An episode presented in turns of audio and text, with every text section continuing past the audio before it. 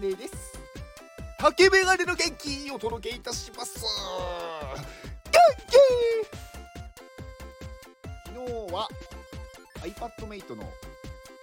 まあ、オンラインオフ会でした。まあ、Zoom でやるオフ会ですねまあ、iPadMate のオフ会はね、あのー、まあ、リアルと Zoom とあって、まあ、リアルオフ会は年に、うーん、まあ、2回、3回、4回、まあ、そのぐらいですかね。で、ズームオフ会というのが毎月あるんですけれども、まあ、ズームオフ会と言っても、うん、まあ、なんだろう。こう、みんなでこう、話しながら何か飲んだりとか、そういうわけではなく、基本的には、まあ、アミティ先生が一人で喋って、まあ、それをみんなで聞いて、まあ、それに対する何かね、こう、意見っていうかコメントがある場合は、まあ、Discord っていうコミュニティのアプリがあって、まあ、その中の,、まあそのトークチャンネルがあるんで、そこにみんなが書き込んでいくと。で、それを見ながらまた話をするっていう。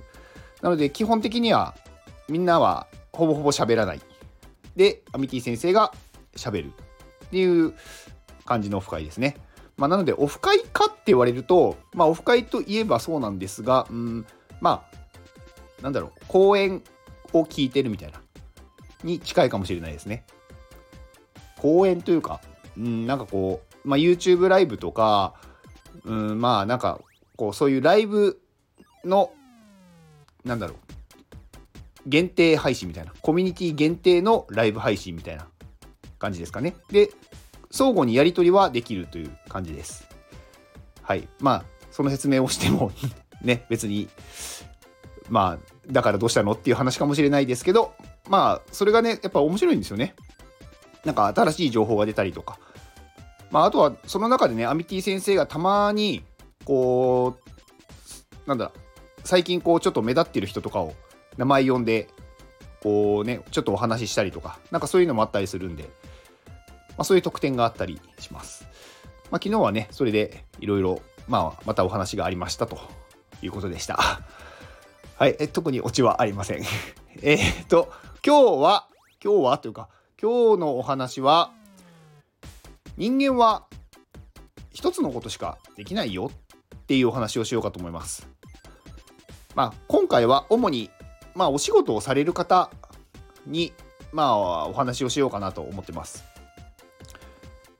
まあこれは私のね体験談というか私がうんマネージャーをやっていた時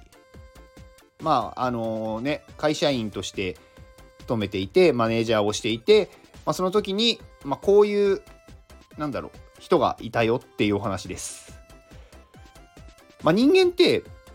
まあマルチタスクとかねシングルタスクとかそういういろいろねなんかできる人できない人っていうことが言われると思うんですけど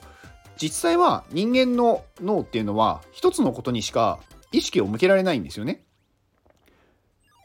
だから何かやろうとしても全部並行ではできないんですよ。いやできるよっていう人いるかもしれないんですけどまあそれはねなんかできてるっていうよりかは瞬時に全部にこう切り替え切り替えをしてやってるんで全部を一緒に動かしてるわけじゃないんですよね。まあ無意識にこう例えばなんだろうこうドラムを叩くとかって右手と左手と足と別々に動かしてるよっていうのはあるかもしれないんですけどそれはなんか練習をして無意識にそそのなんだろう一定の動かし方ができるようになってるっていうだけでいちいちそこをなんだろうじゃあ次これをやってって言って右手だけまた違うなんだろうことをしたりとかでじゃあ左足はこれをなんだろう不定期にこう動かしてとか言っても多分それはできないんですよね。なのでそこに意識を持っていけないんですよね全部に。んだから例えばうーんそうだななんかこう本を読みながらうんテストを受ける。本を読みながらというかうん。まあ、例えばこうねこのスタイフとかラジオを聴きながらうんなんかゲームをやってでご飯をご飯を食べるっていうかうん。何かこう味をどれが高いお店の料理でしょうっていうこうね料理をこう味わって見極めるみたいななんかそういうテストとかをやった時に多分ねでできないんですよね。どれかしらが中途半端になってしまう。まあ、それはやっぱり切り替えがね瞬時に、まあ、切り替えできたとしてやれたとしてもその間に他のことは意識が飛んでしまうのでできないんですよね。うん、でまあな何を言いたいか言いたいかというとやるときは一つずつ終わらせてから次に行こうっていうことなんですよ。で仕事ですごくあるのがあの全部をねこう手をつけちゃって結局どれも終わらせない状態でまた次に行くっていう人っているんですよね。でそういう場合にすごく周りの人が困ってしまうっていうことがあります。結構できると思っててやったけどできないことってやっぱり多くって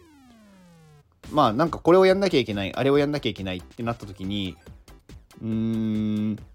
なんかねどれからやっていいか分かんないからとりあえず全部やってみてでもどれも終わんなくって困ってしまうっていうのがよくあるんですよね。だから最初にやるのは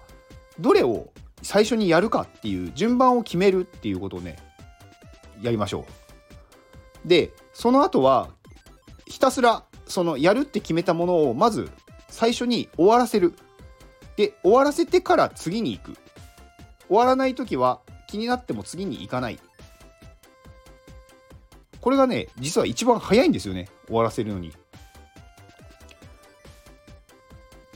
でね結構多いのが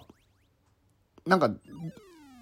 何個も何個も手を出してなんかね大体全部がねこう60%ぐらいは終わってますよとでもどれも完璧には終わってないですよっていう場合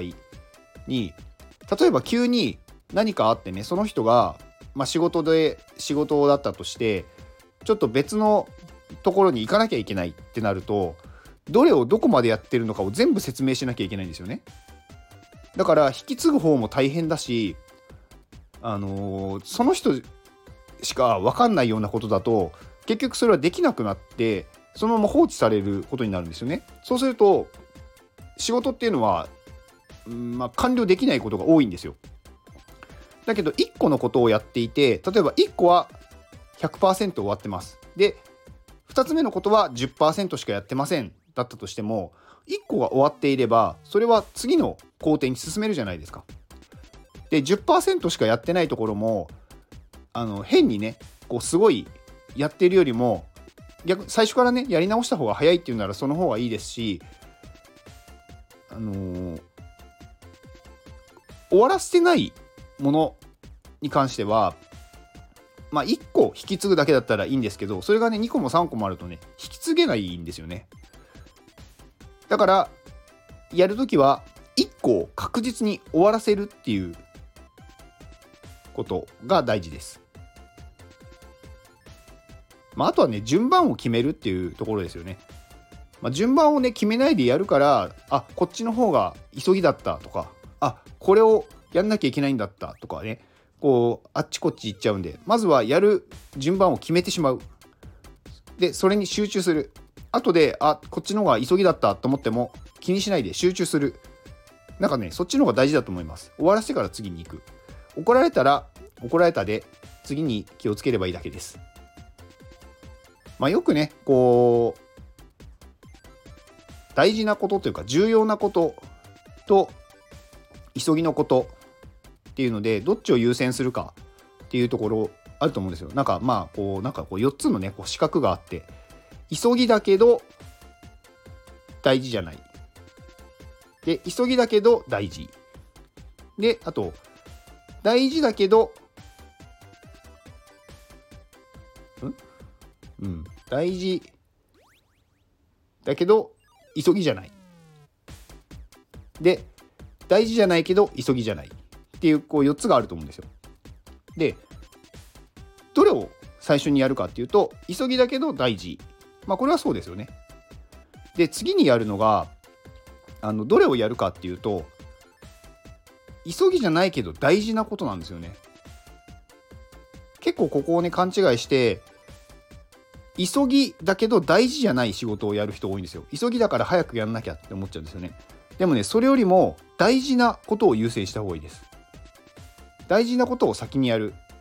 急ぎだけど大事じゃない仕事っていうのはやんなくてもどうにかなるんですでも急ぎじゃないけど大事な仕事っていうのはやらなかったら大きいこうね損害が起こってしまうので先にやるのは急ぎじゃないけど大事なことこれをやった方がいいです。まあ、そうするとね、あのー、まあ、その人というか、まあ、やっているあなたの評価が上がると思います。まあ、私はねそういう人なんかその急ぎじゃないけど大事なことをちゃんと分かってやってる人をこの人は仕事できるなって思ってました。まあ、結果としてねやっぱその人がねやっぱやることの方が信頼できるというか何かある時はねその人にお願いするようになったのでうんなんか急ぎなんだけど大事じゃないことをやってうんなんか慌ててる人ってあんまりねやっぱ仕事ができないんですよねだからちょっと信用はできないというかうんなのでまあ大事なのはまずは優先順位を決めてそれを順番通りにやっていくだけっていうことです。あれもこれも手をつけない。終わらせてから次に行く。っていうことをやりましょう。以上です。この放送は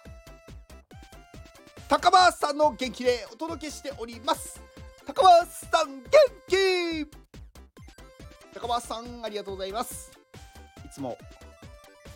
ね、元気を購入してくださる高橋さん最近は整い研究家としてはい日本初の整い研究家ですかね、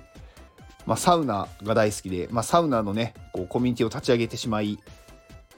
まあ、そこからねまあいろんなことをやり手を広げすぎて今何をやってるのかよくわからないと。で最近は整い研究家と名乗り出して本当に何をやってるのかわからないっていうねまあ、あのみんな大好き高橋さんですね。はいえー、高橋さんはね、今、あのー、まあ、復興支援、まあ、あの能登の、ね、震災で、あのー、被害に遭った、まあ、温浴施設、まあ、温泉とかサウナとかね、まあ、そういうところを、まあ、早くね、こう復旧させて、まあ、みんながね、そういうところでこう、なんだろう、癒しを得てほしいとか、元気になってほしいっていうところをね、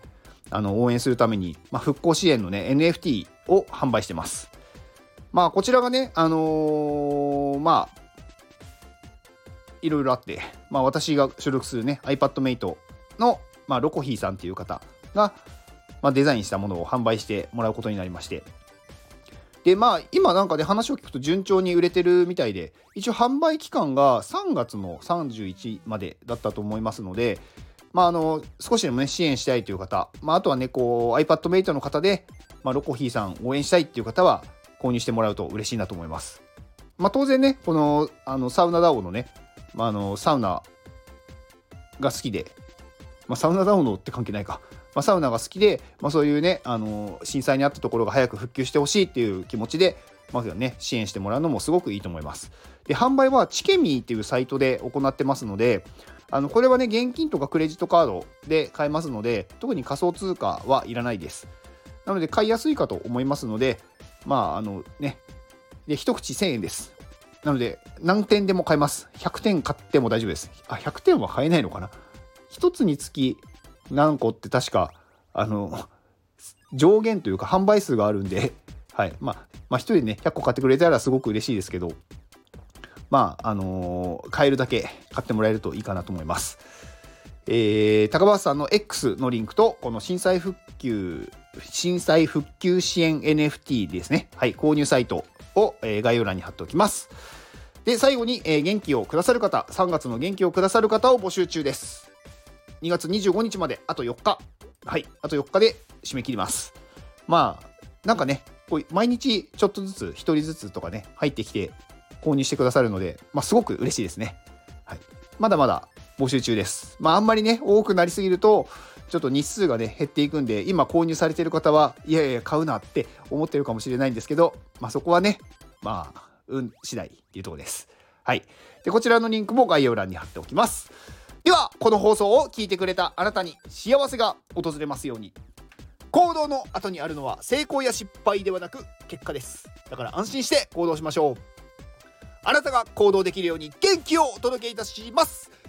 元気!